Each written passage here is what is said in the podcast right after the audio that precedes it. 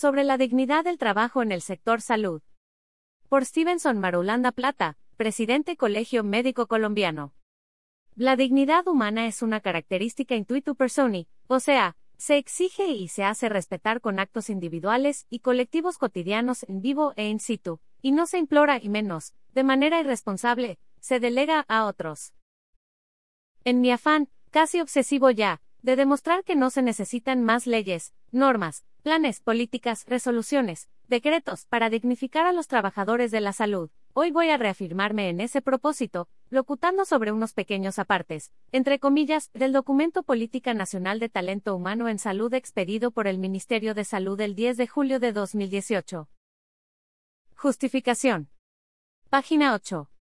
Los recursos humanos son el fundamento de los sistemas de salud cualquiera sea su modelo de organización, financiamiento y operación. A través de la acción del talento humano en la organización y disposición de recursos, instituciones, servicios, conocimiento y tecnología se materializa el derecho fundamental a la salud, y se generan transformaciones sociales que impactan el acceso y los resultados en salud de las poblaciones. 5,5 Trabajo decente y dignificación del talento humano páginas 41 y 42. La dignificación del talento humano en salud es un elemento clave para garantizar el desarrollo de los objetivos del sistema de salud y dar cumplimiento a los elementos establecidos en la Ley Estatutaria de la Salud sobre autonomía profesional y respeto a la dignidad de los profesionales y trabajadores de la salud. Congreso de la República de Colombia 2015. Uno de los elementos importantes para avanzar en la dignificación del talento humano es el reconocimiento y visibilización de las diferentes profesiones y ocupaciones, en función de su participación y contribución a la prestación de los servicios, y al logro de objetivos y resultados en la salud y bienestar de la población atendida. Ese reconocimiento es el punto de partida para establecer estrategias y mecanismos de vinculación, condiciones laborales y remuneraciones que valoren de manera razonable los aportes de los auxiliares, técnicos, profesionales y especialistas que participan en la prestación de servicios de salud individuales y colectivos, así como para la configuración de equipos multidisciplinarios que contribuyan a una atención en salud más integral.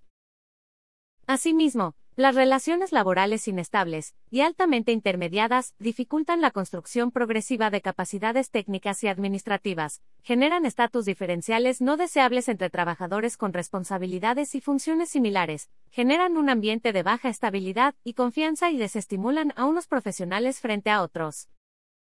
El uso inadecuado de instrumentos como la contratación a través de terceros, mediante cooperativa o los contratos de prestación de servicios, someten a los trabajadores a cambios frecuentes e impredecibles en sus condiciones contractuales, que no están en función de su desempeño sino de factores coyunturales, como los cambios de administraciones.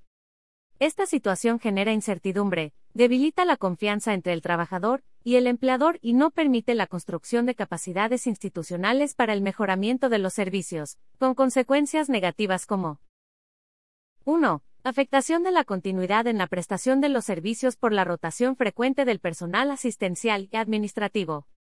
2. Bajos ingresos. 3. Escaso compromiso de los trabajadores con los objetivos y políticas institucionales.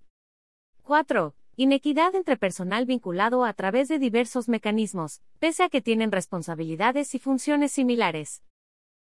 5. Dificultad para implementar esquemas de incentivos y evaluación del desempeño. 6. Desmotivación por las escasas posibilidades para la formación continua, el desarrollo profesional y personal. 7. Actitud negativa hacia el sistema de salud y sus instituciones, que algunas veces se traduce en trato deshumanizado hacia los pacientes y usuarios. 8. Impacto en la continuidad, seguimiento y calidad de la prestación de servicios. 6.4.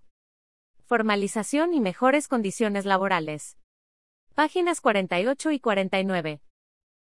1. Promover formas de vinculación laboral que brinden condiciones adecuadas para el desempeño y el desarrollo del personal de la salud, sin afectar la sostenibilidad de las instituciones de salud. 2. Generar condiciones de ejercicio profesional que fortalezcan la autonomía y promuevan el reconocimiento de quienes integran los equipos multidisciplinarios de salud, vínculo directo con las instituciones, disponibilidad de tecnologías básicas de diagnóstico, formación continua, estímulos económicos y no económicos asociados al logro de resultados en salud, calidad y humanización. 3. Visibilizar y destacar el ejercicio de las diversas profesiones de la salud en las rutas integrales de atención en salud. 4. Promover la adopción por parte de los empleadores de políticas de remuneración basadas en la contribución efectiva de los trabajadores a los servicios y logro de resultados.